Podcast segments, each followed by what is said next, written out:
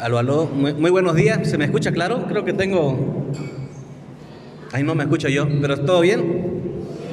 Sí, hoy vamos a hablar de, o yo les vengo a contar acerca de violencia intrafamiliar y los efectos en, en la formación académica o en el rendimiento académico, en realidad, siendo más específico. ¿Alguno de ustedes este, ha, tenido noticias acerca de la violencia intrafamiliar hoy día, ayer, la semana pasada? Eh, ha, ¿Ha tenido contacto directo a través de la violencia intrafamiliar? Pueden levantar la mano si quieren. Solo para saber si sucede aquí o es solo exclusivo de Santa Cruz. ¿Conocen personas que están sufriendo casos de violencia dentro de sus casas? ¿Sí? Va una, qué bien. Van dos, qué excelente.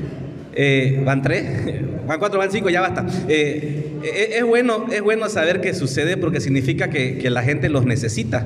Significa que no están estudiando solamente para, para llenar papeles o colgar cuadros o títulos en la pared. Significa que tienen una gran misión de, de llegar a las casas de, la, de, las personas que van, a, que van a acceder a su servicio.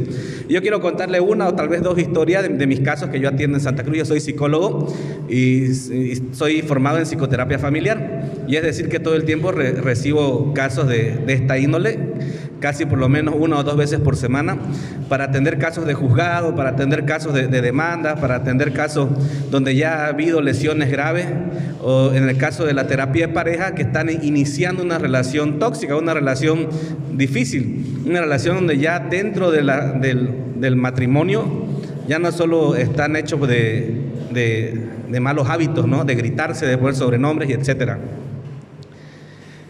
Ustedes están igual con formación online, ¿no es cierto? Están a través del, de, la computadora, de los... ¿Sí? ¿Están con Zoom? ¿Sí? Y, han visto violencia dentro de Zoom porque Zoom es una ventana a las casas de cada uno de ustedes. ¿Sí? Han, visto que, hay gritos, han visto que, a veces se tratan mal. ¿Les sucede aquí? Bueno, en el caso que, les vengo a contar, era, era, la casa de una niña de preescolar que estaba pasando clase, ¿no es cierto? Y que tenía a su madre que la estaba asesorando. ¿no? Y estaban haciendo las actividades bonito y, y, qué sé yo, cantando, haciendo los números, pero entre eso eh, se escucha un, se azota la puerta. Y, y, y, la mamá, el, la niña cambian de rostro, se ponen muy tensas y, y quedan expectantes a que llegue el, el individuo que, que, puso el clima familiar a ese nivel.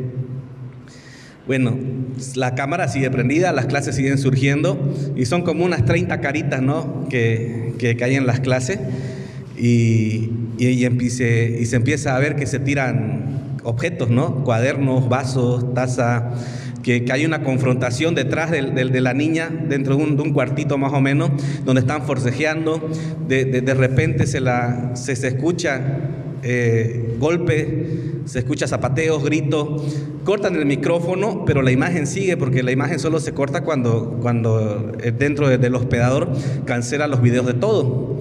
Pero queda filmado y registrado cómo se golpea, cómo violentan contra la, integridad física de esta señora y cómo la niña queda inmóvil sin poder hacer nada frente a la cámara.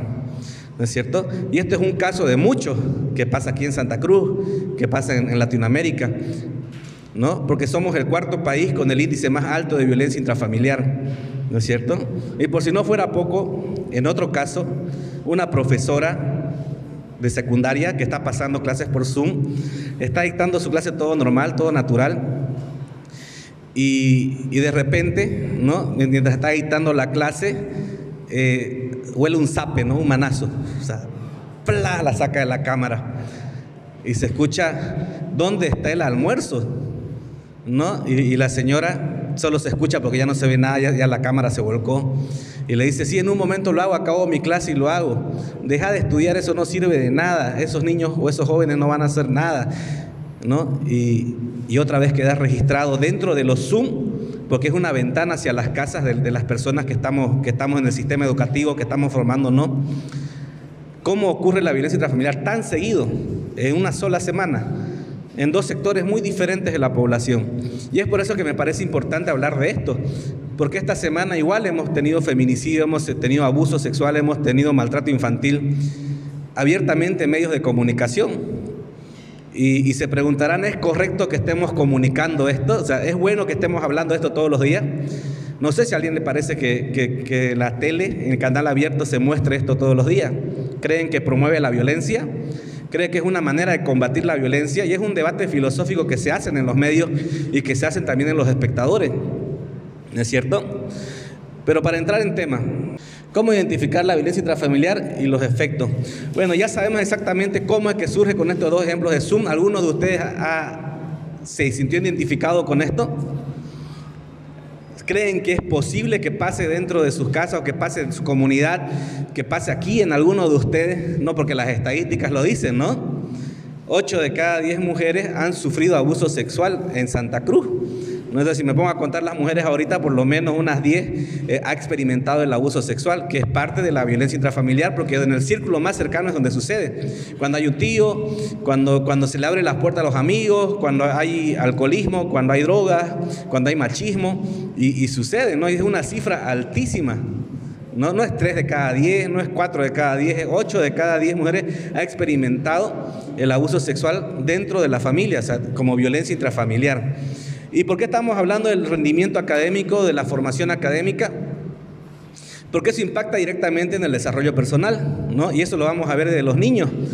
Los niños, por ejemplo, cuando están en primaria, cuando están ingresando a secundaria y empiezan a tener sus primeros fracasos escolares, sus primeros fracasos en rendimiento escolar, se, no hacen tareas, se escapan, se la chuñean, eh, empiezan con este tema de, de, la sexualidad prematura, cuando empiezan igual ya con el tema de la violencia, el bullying y etcétera.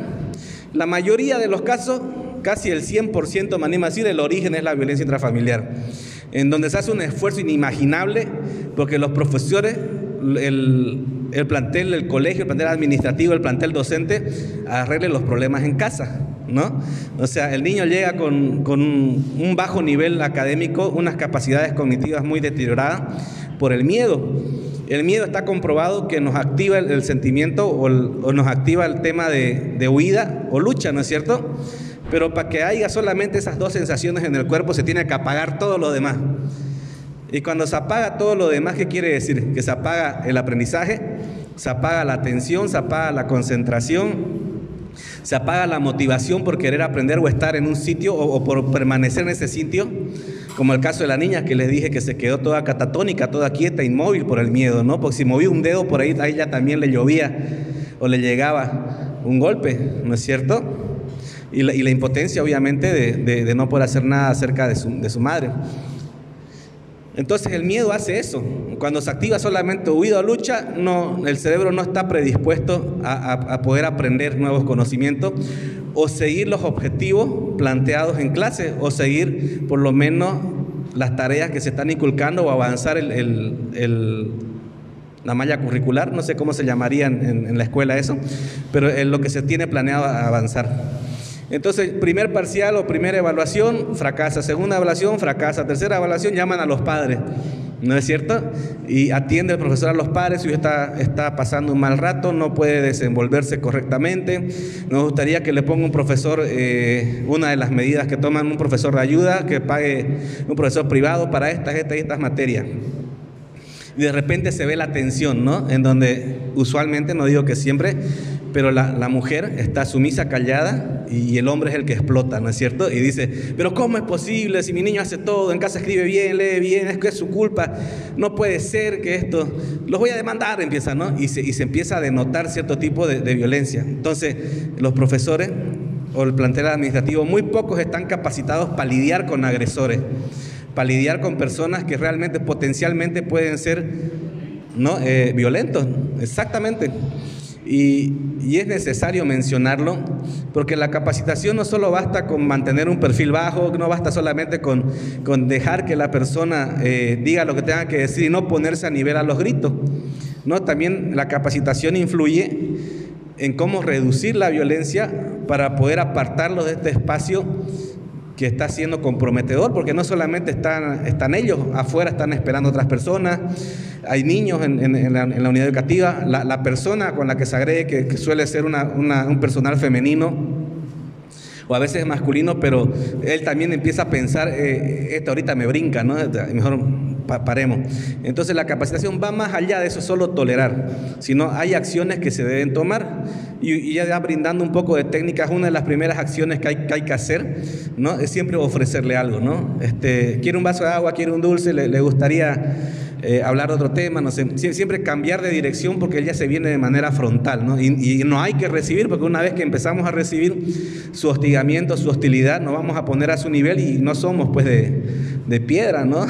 tenemos sentimientos, tenemos emociones y muchas veces nosotros levantamos las defensas, ¿no es cierto? Y puede ser lo más peligroso. ¿No? Porque en una batalla, en una pelea, en un confrontamiento, el resultado nunca es cierto por más fuerte, por más entrenado, por más cinta negra que parezcamos, nunca vamos a poder predecir el resultado final, porque consta de muchos elementos. Y siempre hay que evitar, y lo dicen creo que la mayoría de las disciplinas de artes marciales, ¿no? La confrontación es lo último, la última alternativa, ¿no? Primero siempre está evitar y, dejar que, no pase ningún tipo de altercado. ¿no? y, el tema del orgullo, el tema de la imagen personal de, como ofendido, agredido o quizás moralmente me ganó, no importa. ¿no? Porque en el caso de que llegara una confrontación se puede perder la vida, ¿no es cierto? Se puede perder un sentido, se puede perder un ojo, ¿no es cierto? Se pierde prestigio social, porque ya estamos al nivel de, estas personas que, que son violentas, ¿no? Que se comportan como criminales, que se comportan con muy bajo nivel educativo. Entonces lo mejor, no importa cuántas sesiones haya que hacer hasta pedir ayuda, pero lo mejor siempre es no seguir, porque ya sabemos cómo se va a poner. Y eso lo vemos porque los niños vienen creciendo en el mismo colegio, 8, 10 años, ¿no? Y hay profesores ya hay ya el plantel administrativo que dice, ay, otra vez va a venir este señor, no quiero atenderlo, ¿no? Y se tiran la pelota como si fuera un juego. Cuando en realidad lo que se debería hacer es buscar ayuda, ¿no? Llamar a, una, institución protectora de niños, eh, tener al lado quizás un abogado y, y, poner ya presencia institucional, porque algo con lo que nunca se va a ir un agresor es contra la institución es algo que ellos no pueden agredir, porque como es ficticio, como no existe, como no es algo que se toca, ¿no es cierto? El, peor miedo que tienen ellos es chocarse con algo más grande. Entonces siempre es bueno poner la institución por delante y en lo posible eh, termina siempre que se los llevan a los niños a otra institución a los que ellos pueden agredir. O por lo menos donde aparentemente ellos empiezan la etapa romántica en donde dicen ser los padres perfectos, donde dicen que la familia es perfecta, pero conforme pasa el tiempo se vuelve a repetir las agresiones, se vuelve a repetir los casos de, violencia. Y, es así como, como empieza el, tema y es así como el rendimiento académico se ve afectado. No es un tema que el niño no pueda, que el, universitario no pueda. Conocen gente que está 10 años, 15 años en la universidad y que, que no, no puede egresar, o sea, que le, que le parece insensato egresar a la universidad porque cree que no hay oportunidades afuera, porque no tiene el valor de afrontar el mundo fuera de las instituciones académicas. Usualmente es porque viene de, un nicho, de un hogar, de una escuela, de tema eh, con violencia intrafamiliar, porque es tan difícil enfrentar ¿no? la realidad, es, tan dura la realidad, el miedo, vuelvo a repetir, está en su corazón, está en su mente y teme enfrentarlo porque es la imagen paterna, ¿no? es, la imagen agresora, la imagen ofensiva, la imagen hostil y ese es el, valor que a veces no se puede confrontar y muchas veces abandonan igual, ¿no? que, que es el tema de la deserción escolar, de la deserción académica. Y ahí es donde, como le digo, el tema de desarrollo personal, desarrollo profesional se ve, se ve muy afectado. Pero continuemos, esto vamos a seguir mencionando. Bueno, ya para ser más específico, estas son unas definiciones de, la OMS y, de, y de su propio manual de, de violencia intrafamiliar nos dice que el uso intencional de la fuerza o el poder físico de hecho, o sea que ya ha sucedido, y como amenaza contra uno mismo, ¿no? Porque eh, suele pasar que dice, me mato o me voy a golpear o, no me importa qué es lo que me pase, pero me voy, ¿no? Entonces usan su amenaza, su integridad para que la otra persona esté sometida. Otra persona en una comunidad que causa o tenga muchas probabilidades de causar lesiones, muertes, daños psicológicos o trastornos del desarrollo. Cuando hablamos de trastorno del desarrollo, justamente esto es lo que le decía, la incapacidad de poder salir adelante, de, forjar un destino, de creer que se puede salir adelante a pesar de todo. Y dentro de la familia es toda acción u omisión cometida en el seno familiar por parte de uno de los miembros. Es imposible que haya dos agresores en una familia porque sería una competición, ¿no? Sería, sería el, versus, ¿no? y, cuando y cuando sucede, o cuando hay dos personas que son muy, muy agresivas, eh, usualmente una termina yéndose de casa. Pero usualmente siempre es uno que somete a toda la familia, el cual está con este círculo de violencia que aumenta la tensión, o sea, se enoja por todo, siempre está con muy mal humor, siempre está irritable, golpea, agrede, grita, amenaza y después se pone romántico, pide perdón, eh, promete que no vuelva a pasar, asiste a terapia, asiste a la iglesia y una vez que ya todo está bien y se bajaron la, temperatura o se, bajó el calor del, del conflicto, vuelve a acumular tensión, ¿no? El, lo, como lo que aumentaba en los casos, ¿no? ¿Por qué la comida está fría? ¿Por qué mi ropa está sin planchar? ¿Qué, qué pasa en esta casa? Parece que, que, viven unos, unos mendigos y empieza a acumular, dice un montón de cosas con el único hecho de acumular tensión para que la agresión, ¿no? tenga, tenga una, una, excusa, tenga una razón de ser y, él no tenga directamente la responsabilidad, entre comillas.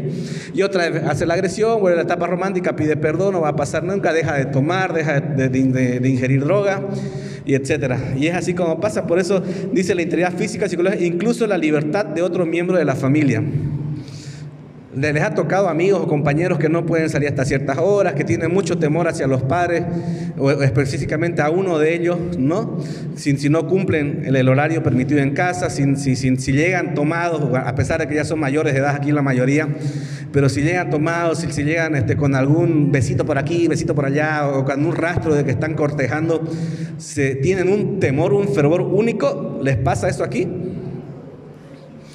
Entonces eso es la libertad, porque ustedes ya son mayores de edad, bueno, las personas como ustedes de, formaciones ya son mayores de edad y pueden tomar sus decisiones y en teoría si han sido bien criados, en teoría si su desarrollo ha sido correcto, son capaces de tomar decisiones. Y una de esas decisiones, ¿cuál es? Escoger pareja, pues no, aunque parezca difícil, aunque parezca complicado, si uno tiene un buen desarrollo, uno sabe con quién quiere pasar el resto de su vida, uno sabe con quién quiere compartir al menos unas cuantas horas al día por motivo de felicidad, por motivo de simpatía, por motivo simplemente de sentirse diferente a, todo el resto del día. Y cuando empiecen a, a trabajar o que si ya están trabajando, comprenderán que a veces algunas personas son un respiro, ¿no es cierto? Se sienten en paz, se sienten con tranquilidad. Y esa es la capacidad de tomar decisiones, de incluir personas a su vida que son positivas, armar una red de apoyo de personas que suelen, suelen ser su red de apoyo en, momentos de crisis como, como esta pandemia, que están dispuestas a todo por su bienestar. ¿No es cierto?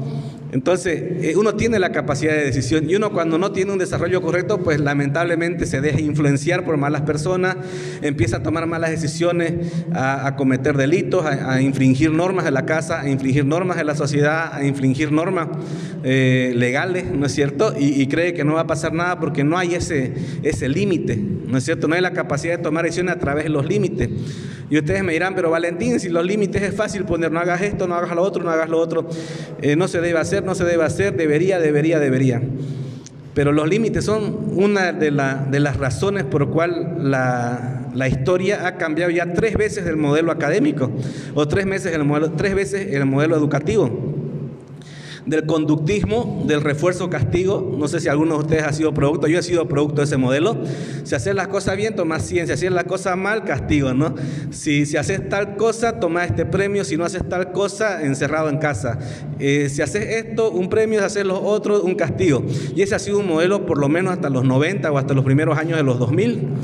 Pero luego ya se empezó a hablar de constructivismo, ¿no? Y, eso ya habla de construir el conocimiento basar la, la, escuela, de, basar las clases académicas en preguntas, respuestas, en tareas, en, talleres, en, diagnósticos, ¿no? en donde uno lleva a clase y hacen exposiciones. ¿no? Antes, en mi etapa, ¿qué, qué alumno iba a exponer? Digamos? Eran clases magistrales, el profesor iba, se sentaban detrás del escritorio y hablaba y hablaba y hablaba y uno tomaba, tomaba apuntes porque no había acceso a la información. El único acceso a la información era el profesor y entonces estábamos sometidos y sujetos a su saber. Pero ya con, la, con el internet o, ya con, con, la banda ancha, ya con la, tele, con la TV por cable al menos, ya se empieza a abrir el tema del constructivismo porque uno ya puede buscar información. Uno llega al internet, pone X tema y sale un montón de páginas o, busca en la tele documentales y encuentra y ya se hace parte del conocimiento previo de, de ir a clase.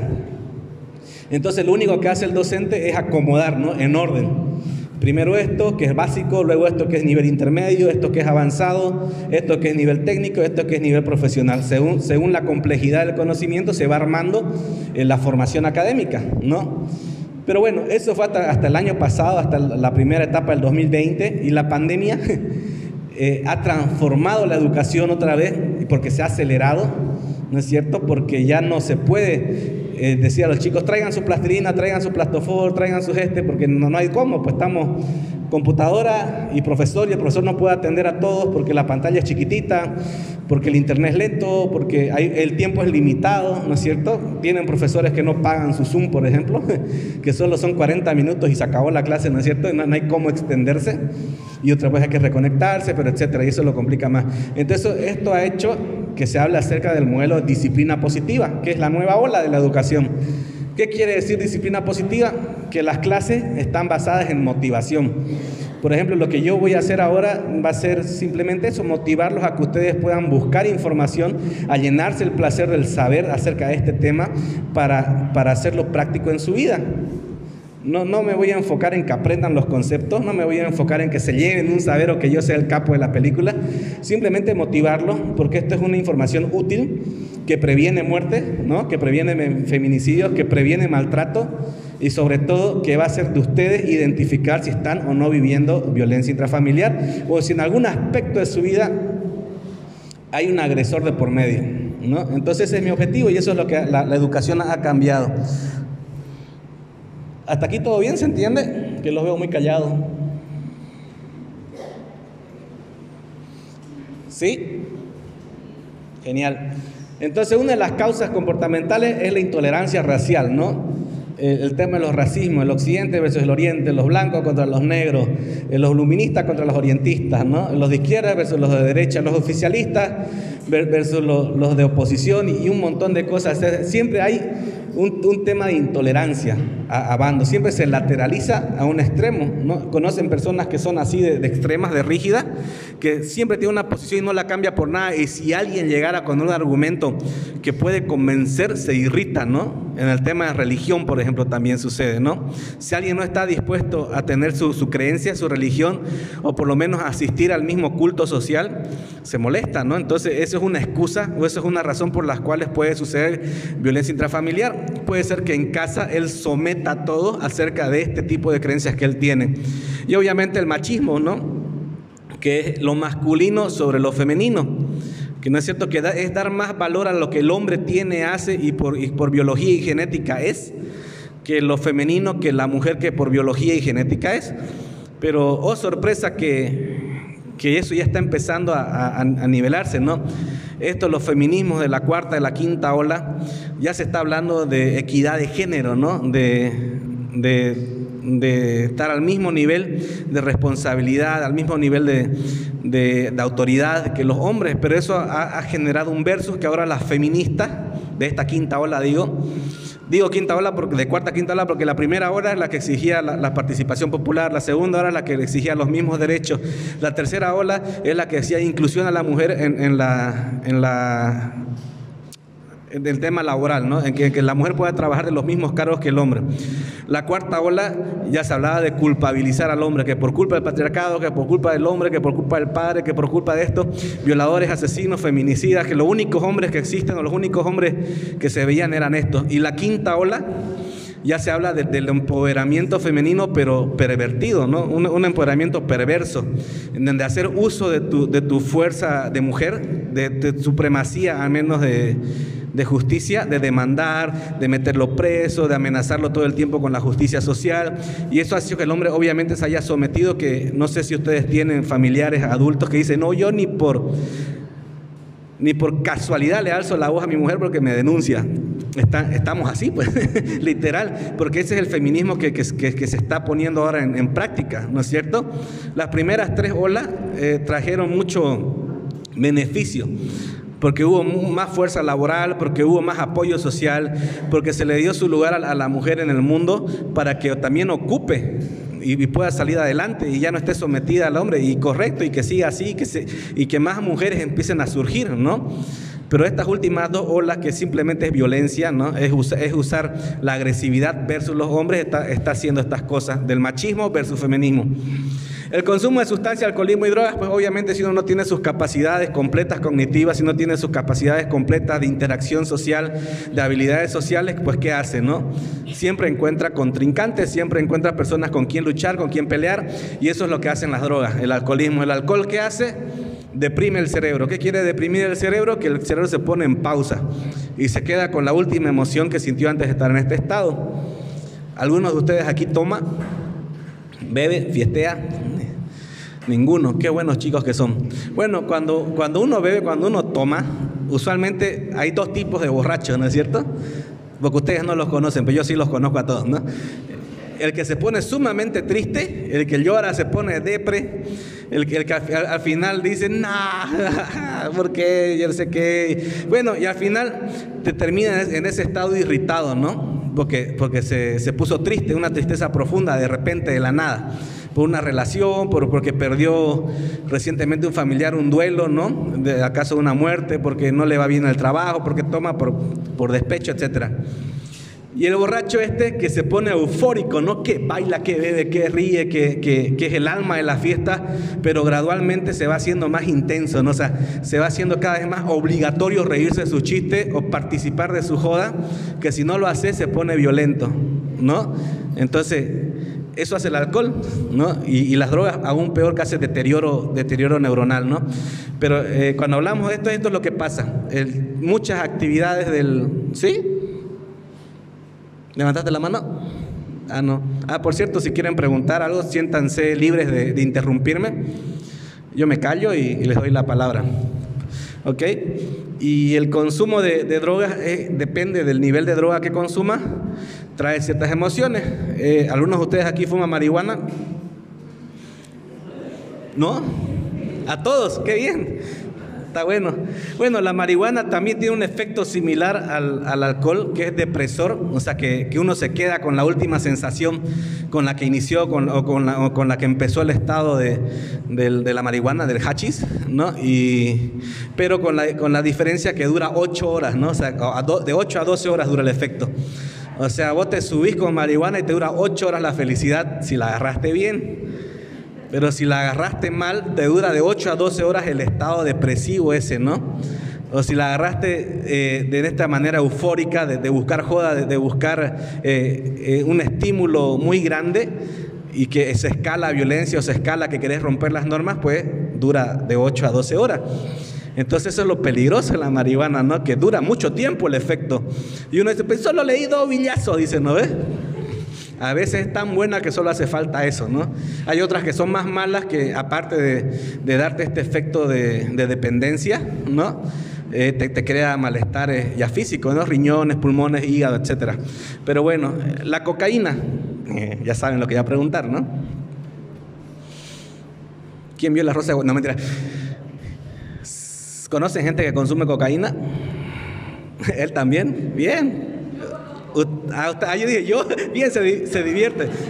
Sí, sí, justamente eso. La, cocaína te da un hype, ¿no? O sea, hype quiere decir que te da un tirón de energía, o sea, eh, y, es cara, ¿no? Aparte, aparte de, darte este empujón de energía que, lo puedes usar para estudiar, que lo puedes usar para un evento social, que lo puedes usar para un concierto y divertirte full, un, tirón así que dura aproximadamente uno o dos horas, ¿no? Y después un bajón muy fuerte que es el efecto que, que nos comentaba la compañera. Eh, es excelente por eso. Mientras más fina es, el, hype, el, el jalón de energía es mejor.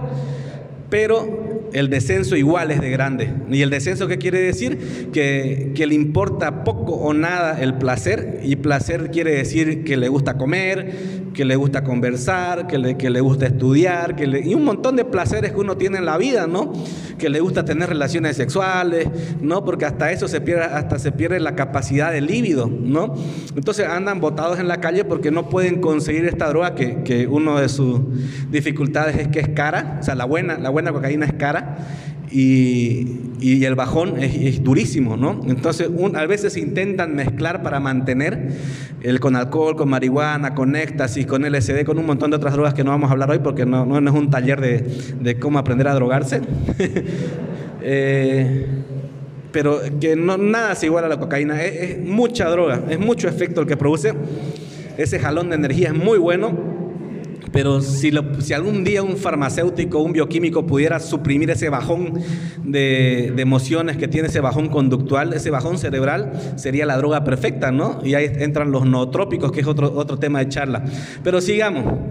Eh, los celos, desconfianza o infidelidad. La persona que siempre está con violencia intrafamiliar dentro de casa, siempre la persona, el agresor o, o, o el círculo de la violencia familiar gira alrededor de los celos. ¿Conocen gente celosa? Harto, ¿no? Ah, así es. Pero bueno, los celos, los celos no se debe confundir con amor. Los celos es una emoción muy distinta al amor. Los celos es un tema de poder, ¿no? De que es mío solo para mí para, y, lo único que debe disfrutar soy yo de él, ¿no? Y no hablo solamente del ámbito sexual o de pareja, sino todos sus beneficios de una persona, si es amable, si es empático, si es, chistoso, si, es chica, obviamente, si, si es atractiva, si es bonita, solo tiene que ser para él y para nadie más. Y ellos suelen encapsular, ¿no? O sea, no dejan que el contacto social y los guardan solo para ellos. Y al final el último efecto del celoso es eso, aislarla completamente o aislarlo completamente del mundo que él era feliz, ¿no? Pero él obviamente por un tema ya más de codependencia y, eso es otro tema igual, se, se distingue los celos del amor. Y el amor es todo lo contrario.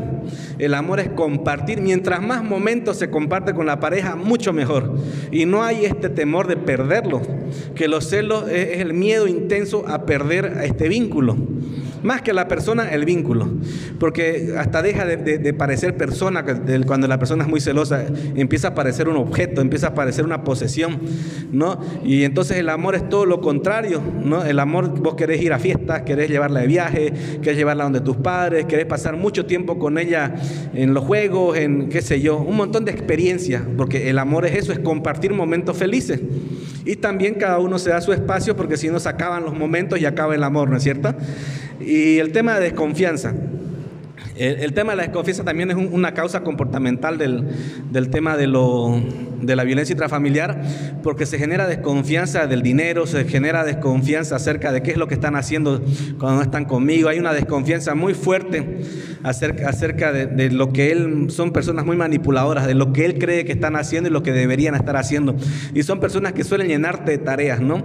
Eh, quiero que vayas a comprar pan en la mañana, quiero que me traigas esto, quiero que hagas esto, que, que por favor ayúdame con esto, me haces un favorcito y te llenan de tarea, pero no porque te realmente seas de gran ayuda, simplemente porque tiene una desconfianza de que vos ocupes tu tiempo libre, ¿no es cierto?, en hacerle daño o la paranoia de, de que estés buscando ayuda y lo denuncies, ¿no? Porque eso también hay que hablarlo.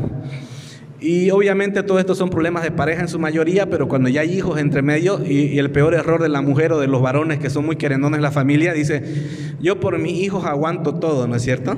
Y entonces es un gran problema que empieza en la pareja, pero ya en la familia se empieza a hacer con, este pensamiento que tenemos muy coloquial, eh, no, se, no se abandona y uno se deja maltratar y al final uno se adapta, aprende y, y si aparte que ni duele tanto, ¿no? O sea, ya, ya tienen un patrón que el miedo les obliga a hacer y entonces todo empieza ahí. Económico, salud físico, salud mental. Eh, usualmente cuando empieza la violencia intrafamiliar eh, hay, hay, abundancia, ¿no? Y es por ahí donde te agarran, ¿no? Te, dan todo, te dan casa, te dan pensión, te dan tus gustos y, empieza, ¿no? El, tema del, poder, porque es un tema de poder, no es un tema de que esté brindándote el, beneficio, que te esté brindando la ayuda que él cree que necesitas. ¿no es cierto? Pero pedirle plata para que quiera abrir mi negocio, decir, no quiero alquilar, me prestas para mis cinco alquileres. O sea, si él sabe que te vas a independizar económicamente, o si ella sabe que te está yendo bien económicamente, ya empiezan los temas de violencia, ¿no? Ya empieza la agresividad, la irritabilidad, que le das mucho tiempo a tu negocio, que ya no pagas mucho tiempo conmigo, y, y etcétera. Y, así es como empieza el tema de, de los económicos. Y la salud física y mental. Usualmente son personas que tienen alguna enfermedad que entre comillas hace que ellos, nosotros sintamos pena por ello. Es que me duele la cabeza, es que, es que tengo una enfermedad X, enfermedad Y, necesito de ti, y, empiezan a hacernos dependientes de ellos, ¿no? Y la, y la, salud, y la salud mental es esa, ¿no? De, de no, hay que, no hay que enojarlo porque después le duele la cabeza horrible, ¿no? Hay que, hay que procurar que, que, su cumpleaños la pase tranquilo y que nadie venga porque no le gustan las visitas, ¿no? Entonces ya estamos nosotros mucho tiempo preocupándonos porque él tenga una salud física y una salud mental apropiada cuando el responsable directo es esta persona. O sea, cada uno es responsable de su salud y obviamente va incluyendo personas a su vida conforme le van haciendo bien. Si metes personas que te hacen daño dentro de tu casa al menos, o si crees que tus hijos no son una benevolencia para ti, pues ya, ya está un patrón de, violencia intrafamiliar. ¿Vamos bien? Bueno, vamos a hacer ciertos indicadores de riesgo, ¿no? Como ya hemos hablado mucho, si alguien tiene una pregunta, una duda, no duden en hacerlo. Eh, las familias con un funcionamiento muy rígido y roles estereotipados. Esto ya lo mencionamos, pero vamos a hablar acerca de los estereotipos es que mi familia siempre ha sido el hombre el que manda, ¿no? Es que mi familia siempre hemos sido de esta religión, es que yo he sido así, mi padre ha sido así, mi madre ha sido así, yo voy a ser así, ¿no? Entonces ya empiezan los estereotipos de que no se puede cambiar, la flexibilidad mental o flexibilidad social no se puede ni pensar, y esto sucede mucho, por ejemplo, a la hora de elegir una vocación, a la hora de elegir una carrera. Eh, a veces el, hijo que ya está afrontando la adultez decide estudiar una carrera de la cual el padre no no, no aprueba de loco quiere estudiar psicología y él dice, no, eso solo estudian las mujeres, que es una carrera que solo te haces marica y no sé qué, y empieza así a estereotiparte, ¿no? A, poner ciertas etiquetas de que a él le conviene, ¿no? Entonces tenés que, si te gusta hablar con la gente, tenés que ser abogado, ¿no? Entendiendo que el abogado es una persona que hace uso de su fuerza judicial para abusar de personas. Y así es como se va, se va complementando los roles, ¿no? Entonces, si una mujer, por ejemplo, este, tiene la suerte y la bendición de tener un amo de casa, alguien que se dedica 100% al hogar porque ella está emprendiendo muchos negocios, porque tiene una profesión que le quita mucho tiempo y no puede atender a su familia y resulta que su esposo o su marido o su nueva pareja eh, cuida la casa, ¿no? Entonces llega y pone, no te puedes casar con ese hombre que es un inútil, no hace nada, que solo atiende la casa y eso es cosa de mujeres y, no la deja tranquila la hija que al final ella termina renunciando a su sueño por estos estereotipos, ¿no? Y acuérdense de lo que hablábamos al principio, el, el tema de violencia intrafamiliar es una persona que oprime a muchas, que usualmente es a la, familia cercana. Entonces, a veces no, no es la, el, directamente la, tu pareja o directamente alguien que está eh, relacionado muy cerca, sino que suele ser el abuelo, suele ser el padre, suele ser el tío. Entonces, siempre hay que ver estos tipos de los estereotipos y, y en lo posible tener muy poca relación con ellos o buscarles ayuda, que todo tiene solución en la vida. Y para eso existe la psicoterapia.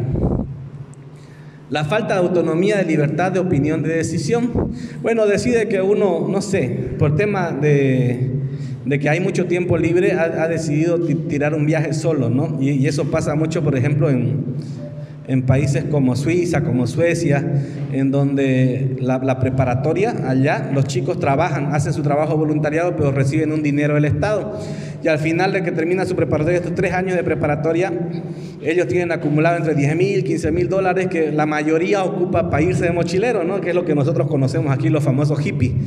Que, que, tienen dinero porque el Estado les provee ese tipo de educación, o sea que terminaste tu, tu educación formal bueno, tenés esto acumulado en el banco, puedes usarlo como, como vos quieras. Bueno, allá 15 mil dólares pueden, es un poquito más del sueldo básico, pero ya si se vienen a Sudamérica a experimentar, eh, tienen un conocimiento del, mundo más grande que la mayoría opta por hacerlo, ¿no?